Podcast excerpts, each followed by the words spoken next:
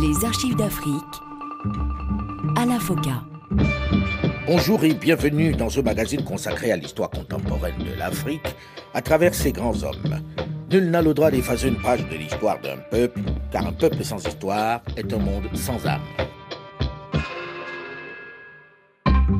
Nous sommes un peuple meurtri, meurtri par les conflits du passé. Peu importe de quel côté nous nous tenions, nous avons tous besoin de guérison.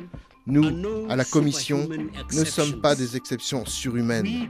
Nous aussi avons besoin d'être pardonnés. Nous aussi avons à pardonner. C'est sur ce principe basé sur la nécessité du pardon naît la commission Vérité et Réconciliation que lui confie le président Nelson Mandela.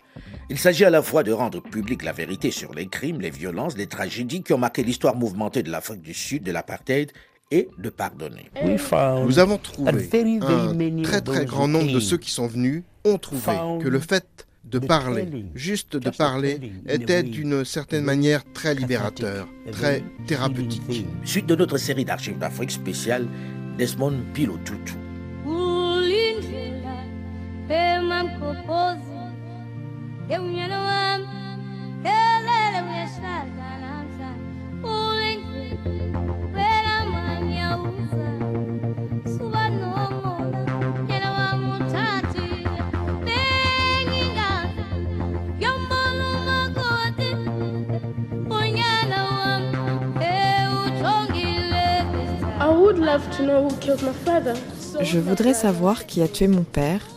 mes frères aussi, j'imagine.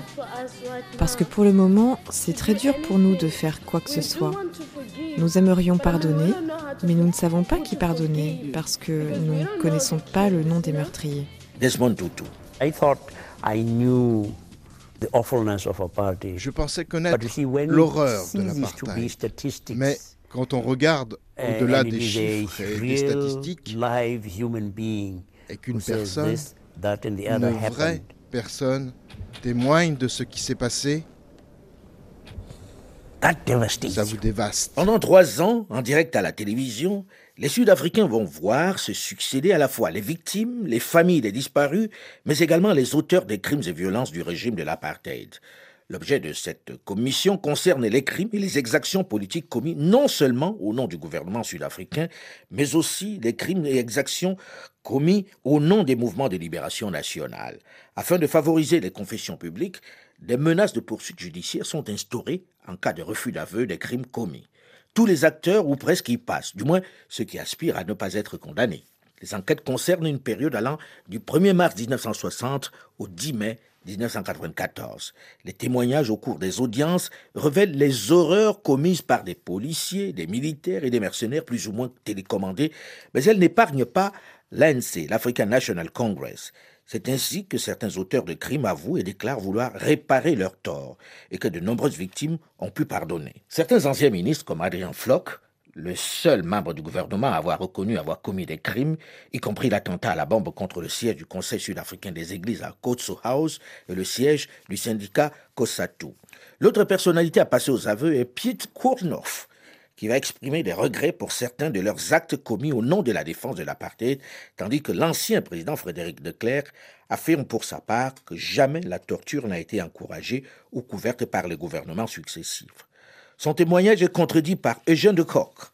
Qui était Eugène de Kock? Surnommé le premier ville, le premier mal par ses anciens collègues et fléau de Dieu par l'African National Congress. Il est considéré comme l'une des personnalités les plus sombres de la période de l'apartheid. Il est en effet le commandant de l'unité C1, une unité de contre-insurrection de la police sud-africaine responsable de kidnapping, de torture et d'assassinat de militants anti-apartheid dans les années 1980 et début des années 90. Les victimes de la C1 étaient principalement des membres de l'ANC. En 1996, il est jugé coupable de 89 chefs d'accusation et condamné à 212 ans de prison pour six meurtres, plusieurs agressions, des vols et des fraudes.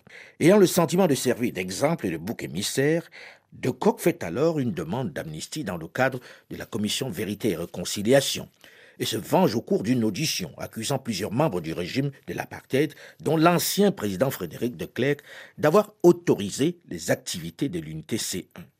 et Jeanne de Kock.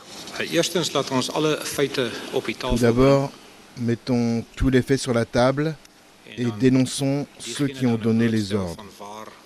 C'est de là qu'on commence et qu'on monte vers le sommet. Aussi, par compassion pour les familles, j'aimerais plus tard leur parler. Si cela peut les aider, je comprends ce qu'ils ressentent et je comprends leur douleur et le fait qu'ils ont perdu leur famille. Car je vis la même situation, bien que la mienne soit moins traumatisante que la leur, car pour eux, il n'y a pas de retour en arrière. Je tiens à préciser que beaucoup de ceux qui ont donné ces ordres n'ont jamais vécu avec le fait d'avoir appuyé sur la gâchette. C'est facile pour eux de donner l'ordre de tuer, mais appuyer soi-même sur la gâchette, tirer sur quelqu'un, puis euh, revenir à la vie normale au sein de la société, c'est bien plus difficile. Je me souviens de deux ou trois occasions où le ministre Vlok est venu à Vlakplace. Au cours de l'une d'entre elles, il est venu remercier les membres du C1 qui avaient participé aux opérations de Soweto et de Johannesburg comme le bombardement de Kossatu et de la maison Kotso. Je n'oublierai jamais ce qu'il a dit. Il a dit que la police, que les Afrikaners et que nous ne déposerons jamais les armes. je me souviens d'un homme qui disait la même chose en Allemagne dans les années 40. Aucun membre du Parti national, y compris l'ancien président qui s'est enfui, n'aurait jamais pu imaginer un jour diriger le pays avec euh, le soutien de la majorité. Jamais. Ils étaient maintenus au pouvoir par la police, l'armée et les services de renseignement. Il ne devrait y avoir aucun doute à ce sujet. La commission Vérité et Réconciliation va accorder l'amnistie pour une bonne partie de ces crimes, y compris deux attentats à la bombe et douze meurtres de militants anti-apartheid. Mais elle va lui refuser l'amnistie pour six meurtres, estimant que les victimes n'avaient pas de lien avec la guérilla anti-apartheid et qu'un mobile politique ne pouvait être Les membres des mouvements de libération nationale ne vont pas être épargnés par cette commission. Pour montrer l'exemple, Nelson Mandela détaille les exactions de l'ANC, notamment en Angola dans les années 1970. Il admet par la suite que dans sa lutte contre l'apartheid, l'ANC avait aussi violé les droits de l'homme. Il est d'ailleurs critique vis-à-vis de ceux de son propre parti qui essayent de supprimer des éléments des rapports de la commission allant dans ce sens. Un très grand nombre d'entre eux vont avouer des crimes, comme Aboubaker Ismaël, organisateur de l'attentat à la voiture piégée à Pretoria en 1983, ou les membres de l'armée de libération du peuple azanien, responsables du massacre de l'église Saint James en 1993, en échange de l'amnistie bien sûr. Certains étaient déjà derrière les barreaux manifestant une asymétrie évidente entre ceux-ci et les membres des services de sécurité non inculpés.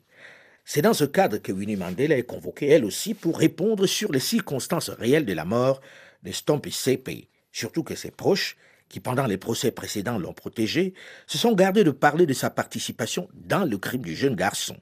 Ils se sont d'un coup mis à table. Désormais, pour obtenir leur amnistie, ils parlent, ils rentrent dans les détails. Et justement, les détails sont accablants pour la mère de la nation. La télévision va sortir de sa cachette un certain Katiza Sebekulu, ancien collaborateur de Winnie Mandela, un témoin gênant qui avait été exfiltré pour couvrir Winnie. Il avait été envoyé vers la Zambie où l'on l'avait emprisonné sans jugement. Une exfiltration à la demande du président Nelson Mandela en personne, selon les propos de l'ancien chef de l'État zambien Kenneth Kaunda qui vient de décéder. Quelque temps après, Katiza avait été libéré discrètement par Emma Nicholson, un ancien député britannique qui l'a pris sous sa protection et l'a caché à Londres. Pour la première fois, Katiza Sebekulu se met à table, en direct à la télévision. Il raconte dans le détail l'assassinat du jeune Stompy et parle du rôle de Winnie. Elle a levé le bras et puis elle a poignardé Stompy à deux reprises, frappant son cou ou sa poitrine. Ensuite, ils ont plongé le corps dans le jacuzzi. Je pense que c'est à ce moment-là que Stompy est mort. Fin de citation. Une nouvelle révélation qui va faire les choux gras de la presse locale. Ce n'est pas tout. Le père de Lolo.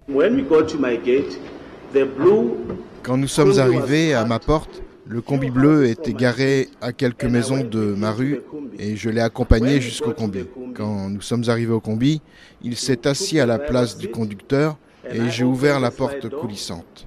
Ces gars qui étaient là se sont décalés d'un siège et j'ai pris la place là. Lolo et d'autres jeunes hommes étaient à l'arrière du combi. Et Lolo était assis au milieu. Il y avait deux gars qui le tenaient, comme ça. Avez-vous bien vu votre fils? Oui. Quand j'ai ouvert la porte coulissante, la lumière du combi s'est allumée et j'ai pu voir Lolo assis à l'arrière. Il avait été tabassé. Son visage était meurtri.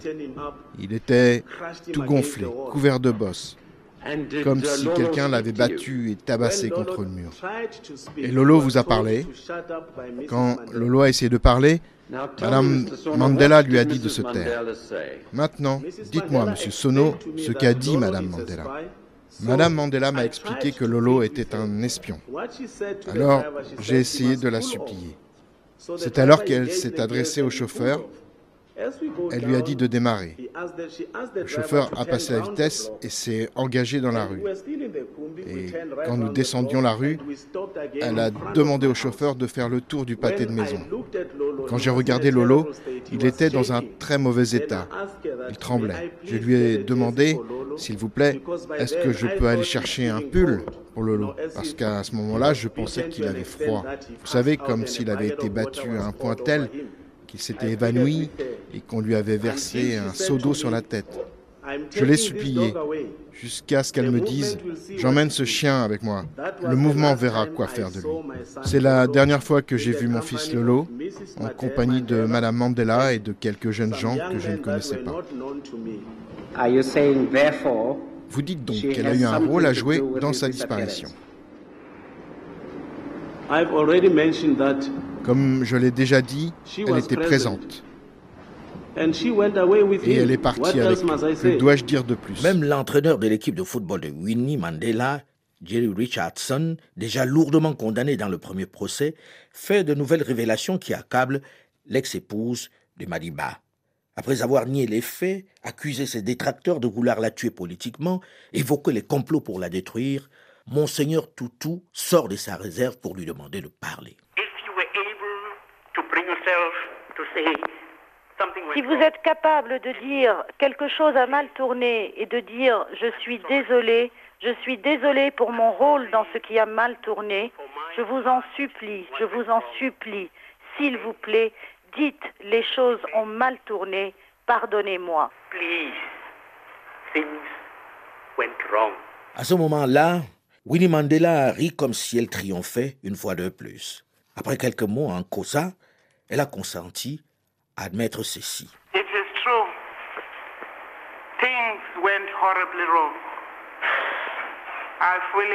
C'est vrai, les choses ont horriblement mal tourné, je suis totalement d'accord avec ça. Et pour cette part où les choses ont horriblement mal tourné, nous savions que certains facteurs ont conduit à cela et pour cela, je suis profondément désolé. Au total, la Commission va accorder 879 amnisties sur 7112 demandes. Ce dossier est aujourd'hui considéré comme l'une des pierres angulaires de la réconciliation sud-africaine.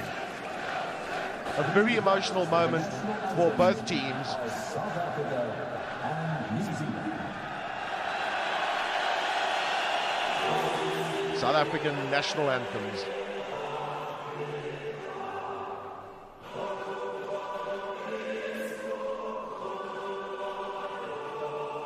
Mai-juin 1995, l'Afrique du Sud vibre au son de la Coupe du Monde de rugby. C'est l'occasion pour Nelson Mandela de matérialiser un peu plus son idée de la nation arc-en-ciel. Il s'agit de la première participation de l'Afrique du Sud à une Coupe du Monde après sa réadmission dans le rugby international en 1992. En finale, les Springboks sud-africains affrontent les fameux, les redoutables All Blacks de Nouvelle-Zélande. Nelson Mandela va faire une apparition très remarquée dans le stade. Il est vêtu du maillot vert des Springboks avec le numéro 6. Il vient encourager l'équipe nationale. L'Afrique du Sud remporte la Coupe du Monde de rugby. Desmond Tutu s'en souvient. C'était un moment clé dans l'histoire de notre pays. Ce n'est pas quelque chose qu'on peut prévoir ou organiser. C'était incroyable. Qui aurait pu imaginer qu'à Soweto, les gens danseraient pour fêter cette victoire?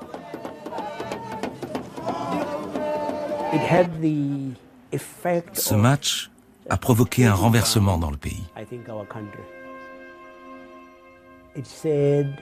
Il a montré qu'il était possible de devenir une nation.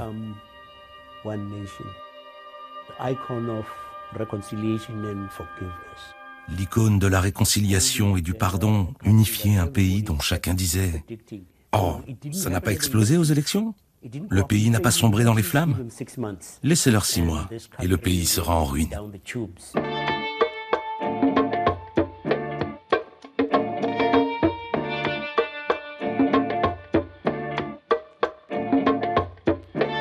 sommes à la célébration du 80e anniversaire de Nelson Mandela. Et Desmond Tutu dresse un peu un bilan de ce que l'on retiendra de Madiba qui a cédé le pouvoir à son dauphin, Thabo Mbeki. Nelson Mandela, merci d'avoir été toujours toi-même. Merci pour avoir été aussi magnanime. Merci d'avoir eu la volonté de pardonner. Merci d'avoir travaillé de manière si assidue pour la réconciliation. Merci encore d'avoir été là pour les autres et d'avoir réuni des fonds pour construire des écoles et des hôpitaux dans les régions frappées par la pauvreté. Merci d'avoir été là et d'avoir essayé de ramener la paix dans les endroits comme le Burundi. Merci d'avoir pris le parti de la paix et de la justice partout dans le monde. Merci d'avoir été contre la guerre en Irak. Merci de t'être occupé de ces gens et de ces enfants. Merci de t'être préoccupé du sida avec autant de détermination. Et maintenant, profite de ta femme si belle, Gracia. Profite de tes petits-enfants et encore beaucoup, beaucoup de joyeux anniversaires et de mariages. Il faut dire qu'il partage de nombreux combats avec l'ancien prisonnier de Robben Island. En revanche, Desmond Tutu, qui bénéficie d'une notoriété internationale, est régulièrement critiqué pour certaines de ses positions vis-à-vis d'Israël. Il reconnaît la contribution des Juifs dans la lutte contre l'apartheid et il mentionne qu'Israël a le droit de vivre en paix au sein de ses frontières. Mais il déclare également qu'Israël n'aura jamais une véritable sûreté et une sécurité alors qu'il opprime un autre peuple. C'est pourquoi il milite pour la création d'un État palestinien. En 2002, il provoque une controverse en qualifiant la situation en Terre sainte d'apartheid et en déclarant Cela me rappelle tellement ce qui est arrivé au peuple noir en Afrique du Sud. Il va également comparer le système du temple de Jérusalem à l'apartheid. Je ne comprends pas comment le peuple juif qui a autant souffert fasse souffrir de même les Palestiniens. Il s'insurge contre le fait que, je cite, critiquer Israël vaut l'accusation d'antisémitisme, comme si les Palestiniens n'étaient pas des sémites. Il décrit le nationalisme juif comme ayant beaucoup de parallèles avec le racisme. Autant de déclarations qui, évidemment, vont susciter lire des organisations juives et de nombreuses institutions qui l'accusent d'antisémitisme. Mais il ne recule pas. Nous sommes en état de choc après avoir entendu les survivants et les victimes du massacre de Beth en novembre 2006. Dans son ensemble, la situation dans la bande de Gaza est abominable. Tout ce que l'on savait sur la situation à Gaza, sur les privations, le sentiment de désespoir, l'absence d'activité économique ne nous avait pas préparés à la réalité figée que nous avons trouvée. Nous avons notamment été choqués par l'absence de sons d'enfants en train de crier et de jouer. Donc nous appelons Israël à lever le siège, le blocus, car il constitue une grave violation des droits de l'homme. À 75 ans, alors qu'il aspire à la retraite, il n'imagine pas qu'il va encore une fois être un acteur principal de l'histoire immédiate de l'Afrique du Sud, j'allais dire du monde. On en parle dans une dizaine de minutes dans la suite et la fin de cette série d'archives d'Afrique spéciale Desmond Tutu, juste après une nouvelle édition du journal sur Radio France Internationale. Restez à l'écoute et à très vite.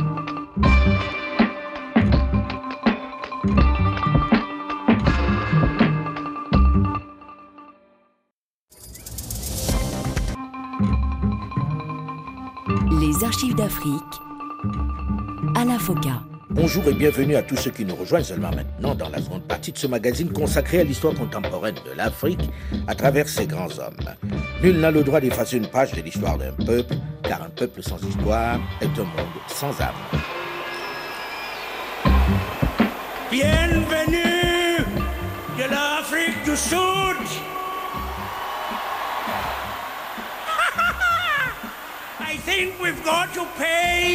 Je crois que nous devons rendre hommage, un hommage extraordinaire à l'homme à qui nous devons tout cela. Il est à Johannesburg. Et si on fait suffisamment de bruit, il va nous entendre. Alors on dit Salut Nelson Mandela. Nous sommes en 2010, à l'ouverture de la Coupe du Monde de football en Afrique du Sud, la première sur le continent. Et cet hommage rendu dans le stade à Nelson Mandela est signé d'un autre immense acteur de la lutte de libération qui a mis fin au régime d'apartheid. Monseigneur Desmond Pilotutu, l'archevêque anglican du Cap, partisan de la non-violence, qui a présidé la commission Vérité et Réconciliation, dont le but principal était de recenser toutes les violations des droits de l'homme commises pendant la période d'apartheid, afin de permettre une réconciliation nationale entre les victimes et les auteurs d'exactions. Un modèle qui va inspirer par la suite de nombreuses nations du monde. Suite et fin aujourd'hui de notre série d'archives d'Afrique spéciale Desmond Tutu.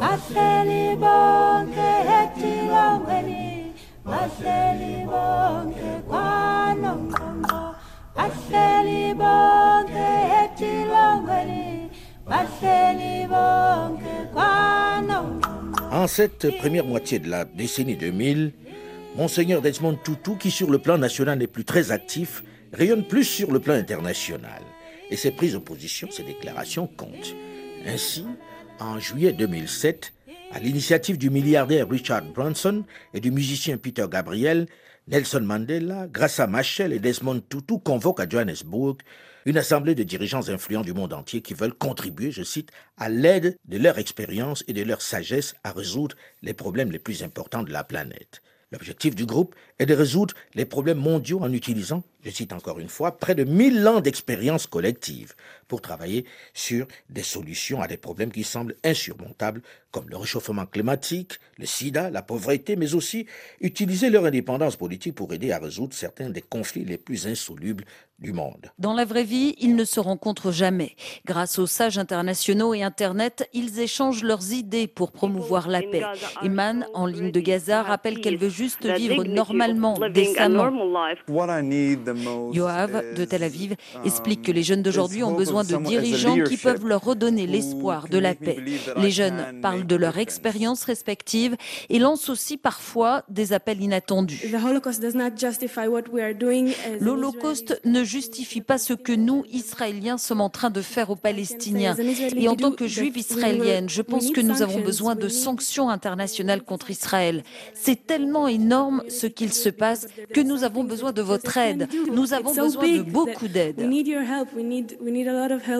Aider Israéliens et Palestiniens à faire la paix, c'est précisément ce que souhaitent faire les Elders, ces sages qui pensaient avoir déjà tout vu, mais qui ont été très choqués par l'occupation israélienne et notamment les effets du blocus et de la guerre contre Gaza. C'est totalement inhumain, injuste, inacceptable, dénonce Mary Robinson, l'ancienne haut-commissaire aux droits de l'homme de l'ONU, et cela ne permet pas à Israël d'être plus en sécurité. Je n'ai jamais vu une situation pareille où une population est délibérément sous-développée. Après une heure de discussion, c'est l'archevêque sud-africain Desmond Tutu qui conclut la rencontre avec un message d'espoir. Yes, don't give up. N'abandonnez pas, la paix est possible. Desmond Tutu est nommé président du Conseil des sages, du Global Elders, et ses membres fondateurs incluent également Kofi Annan, Elabat, Do Allen Brundtland, Jimmy Carter, Lisa Hosing, Mary Robinson et Mohamed Yunus. Richard Branson. Il y a tellement de pays qui auraient exclu les Blancs qui avaient commis des atrocités contre les Noirs. On les aurait exécutés, pendus, électrocutés. Mais au lieu de ça, l'archevêque a créé des tribunaux. Il a répandu les mots du pardon. Ça, c'est un fait formidable qui pourrait bien servir à régler d'autres divisions dans le monde. Merci pour ce que tu as fait et merci d'avoir participé à cette conversation. Que Dieu te bénisse. Bye bye, bye bye, Richard. Thank you.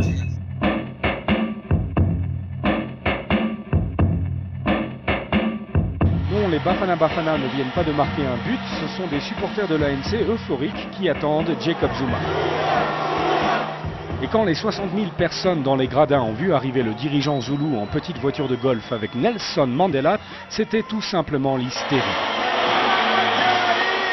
Après un tour de piste qui a enflammé la foule, Mandela, très diminué, a pris place avec Zuma sur la scène, dressé au milieu du terrain de foot, une belle photo de famille qui colle bien à l'un des slogans du Parti de Libération, l'ANC est ma maison, ma maison, c'est l'ANC.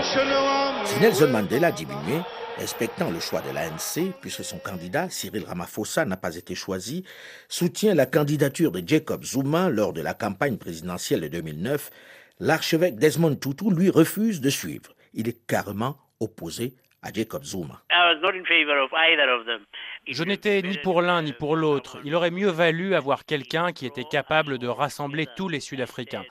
J'ai dit pour M. Mbeki que ça n'était sans doute pas une bonne idée de sa part de vouloir continuer. L'Afrique a trop de présidents qui refusent de quitter le pouvoir.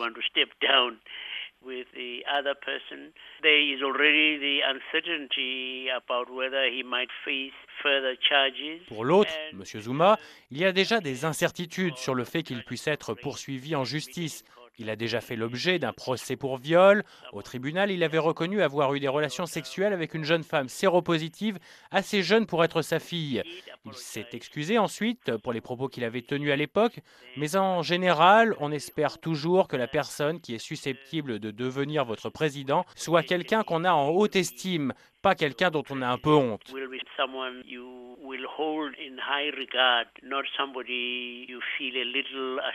Lors des élections générales sud-africaines de 2009, il refuse donc d'apporter son soutien à Jacob Zuma et critique les dérives, selon lui, d'une démocratie sous la coupe d'un parti ultra-majoritaire. J'ai eu la chance d'avoir l'opportunité de contribuer à mon humble niveau au développement de notre merveilleuse et parfois exaspérante jeune démocratie, et d'avoir voyagé à travers le monde pour d'abord représenter nos craintes collectives face à l'apartheid, et plus tard nos promesses et nos espoirs. Mais il est désormais temps de ralentir. Je veux remercier tous les Sud-Africains de m'avoir permis de faire mon travail et pour m'avoir soutenu, de m'avoir autorisé à les représenter à la cérémonie de remise du prix Nobel de la paix en 1984 et d'avoir plus récemment prouvé, lors de la Coupe du Monde FIFA 2010, que Ubuntu n'est pas une construction théorique, mais un principe social vivant et une leçon pour le monde. En juillet 2010, en annonçant ainsi sa retraite sous forme de bilan, il n'imagine pas qu'il n'aura pas le loisir, comme il le souhaite, de passer du temps avec sa famille, de consacrer du temps aux siens. Puisqu'en réalité, les sollicitations semblent se multiplier et le superactif ne peut s'arrêter. Il est de tous les combats, contre l'homophobie qu'il compare au racisme. Il déclare en 2013 être aussi dévoué envers cette campagne contre l'homophobie que lors de celle contre l'apartheid. Il mentionne même qu'il ne pourrait pas vénérer un dieu homophobe et qu'il préférerait aller en enfer que dans un paradis homophobe. En février 2014, il s'insurge contre la ratification par le président ougandais Yoweri Museveni d'une loi qui pénalise les relations homosexuelles dans ce pays et qu'il compare aux lois de Nuremberg de l'Allemagne nazie. Desmond Tutu est également très engagé contre les mariages précoces des jeunes filles, celles que l'on marie de force. L'apartheid voulait délibérément paralyser toute une communauté et ces pratiques font la même chose. En fait, elles empêchent ces communautés de se développer comme elles le pourraient si les femmes les filles avaient la possibilité de rester plus longtemps à l'école. Avec le 14e Dalai Lama, il entretient des relations très fortes. Et faute de visa, le Dalai Lama ne peut se rendre aux célébrations de ses 80 ans en octobre 2011. La justice sud-africaine va qualifier d'illégal le retard dans la décision de délivrer ce visa. Desmond Tutu va rendre un peu plus tard visite au Dalai Lama le 10 février 2012 sur son lieu de résidence à Dharamsala, en Inde. Desmond Tutu déclare remercier Dieu d'avoir créé le Dalai Lama et justifie son attachement à celui-ci en expliquant que selon lui, Dieu n'est pas un chrétien. Franchissant un dernier cap, il promet en 2013 de ne plus jamais voter pour l'ANC, déçu par la corruption, l'état des écoles publiques, la pauvreté persistante ou encore la ligne pro-chinoise du président Jacob Zuma. Notre gouvernement est pire que le gouvernement de l'apartheid Lanstil en 2011, lui reprochant d'avoir refusé un visa au Dalai Lama sous la pression de la Chine. En 2014, il appelle le pape François à rencontrer le Dalai Lama, mais à la suite de son refus, il se dit profondément attristé et bouleversé. En réalité, le retraité est décidément de tous les combats. Il est aux côtés des minorités musulmanes Rohingyas persécutées en Birmanie. Le gouvernement birman cherche à s'absoudre de toute responsabilité dans les conflits entre Arakanais et Rohingyas, en les présentant comme des violences sectaires ou communautaires. Mais je serais plus enclin à écouter les avertissements d'universitaires éminents et de professeurs comme Amartya Sen, le prix Nobel d'économie, qui estiment qu'il s'agit d'un mensonge, d'une invention destinée à dissimuler le lent génocide commis contre les Rohingyas. Nous avons une responsabilité, convaincre les responsables de l'aide internationale et régionale, ainsi que les institutions accordant des prêts comme l'Union européenne, pour que soit adoptée une position commune rendant l'aide au développement pour la Birmanie conditionnelle à la restauration de la citoyenneté, de la nationalité et des droits fondamentaux des Rohingyas. En 2012, Desmond Tutu fait à nouveau la une des médias parce qu'il refuse de participer à une conférence en Afrique du Sud à laquelle est invité l'ancien Premier ministre britannique Tony Blair. La décision immorale des États-Unis et de la Grande-Bretagne d'envahir l'Irak en 2003, basée sur le mensonge selon lequel ce pays possédait des armes de destruction massive, a déstabilisé et polarisé le monde plus qu'aucun autre conflit dans l'histoire, explique Desmond Tutu, qui à l'époque, en 2003, avait appelé Condoleezza Rice, la conseillère de George Bush, pour la sécurité, quelques jours avant le déclenchement de la guerre, pour lui demander qu'on laisse plus de temps aux inspecteurs chargés de trouver les armes de destruction massive irakiennes. Selon quels critères devons-nous décider que Robert Mugabe, le président du Zimbabwe, doit être traduit devant la justice internationale, mais que Tony Blair doit participer au circuit des conférences, que Ben Laden doit être assassiné et que l'Irak doit être envahi, non pas parce qu'il possède des armes de destruction massive, comme Blair, le premier supporter de Bush a fini par l'admettre, mais pour se débarrasser de Saddam Hussein. Fin de citation. Conclusion, je n'avais pas d'autre choix que de conduire Tony Blair. Je ne pourrais pas siéger à côté de quelqu'un qui a justifié l'invasion de l'Irak par un mensonge. Jeudi 5 décembre, ce soir, un des géants du 20e siècle n'est plus. Nelson Mandela est mort. Our beloved Nelson Rolihlahla Mandela, the founding president of our democratic nation, has departed. Le monde est en deuil. Nelson Mandela nous a quittés hier. On voit beaucoup plus de gens célébrer la vie exceptionnelle du grand homme que de gens pleurer sa mort. Ce 5 décembre 2013, Nelson Mandela s'est éteint dans son domicile de Houghton, à Johannesburg, en Afrique du Sud. Âgé de 95 ans, le premier président noir élu au suffrage universel en Afrique du Sud est mort des suites d'une longue infection respiratoire.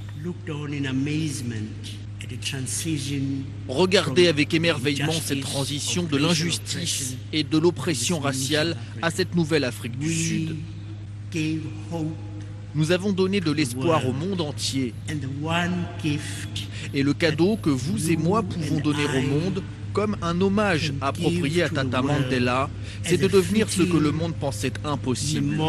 Faisons-lui le cadeau d'une Afrique du Sud unie. Mon Dieu, merci pour le cadeau qu'a été Madiba. Merci d'avoir cru en nous, en ce que nous pouvions devenir. La cérémonie officielle d'hommage a lieu au FNB Stadium le mardi 10 décembre 2013. Une centaine de chefs d'État et de gouvernement et dix anciens présidents y assistent. Desmond Tutu, qui avait déjà été exclu du programme officiel, va finalement être le dernier des orateurs, invité seulement à donner la bénédiction, avec son énergie habituelle. Desmond Tutu. Je ne vais pas vous donner ma bénédiction tant que vous ne serez pas tous debout. Levez-vous. Nous sommes ici aujourd'hui pour célébrer la vie d'une icône extraordinaire. Nous voulons le remercier face au monde.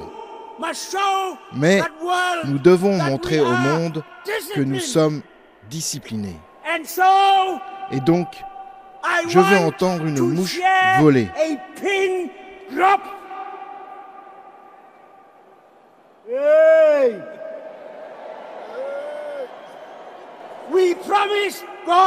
Nous promettons à Dieu.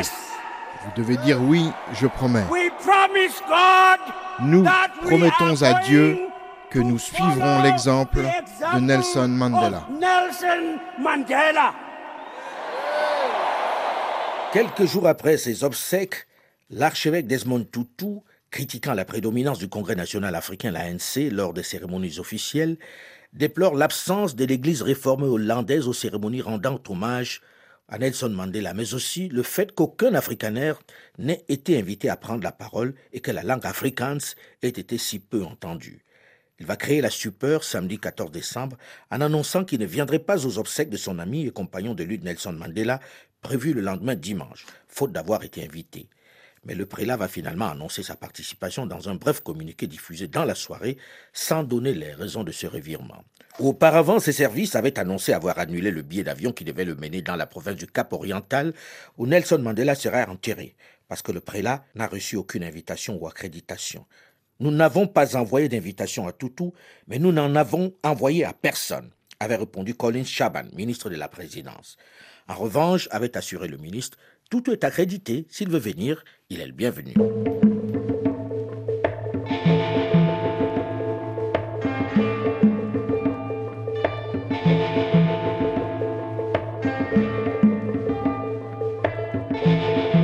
En 2016, à 86 ans, bousculant un des dogmes les plus sacrés de l'Église chrétienne, Desmond Tutu déclare dans une tribune être favorable à ce que les malades incurables et les mourants puissent décider eux-mêmes de l'heure de leur départ, dans la dignité. Le Congrès des étudiants sud-africains condamne ses actions, le décrivant comme étant une personne scandaleuse.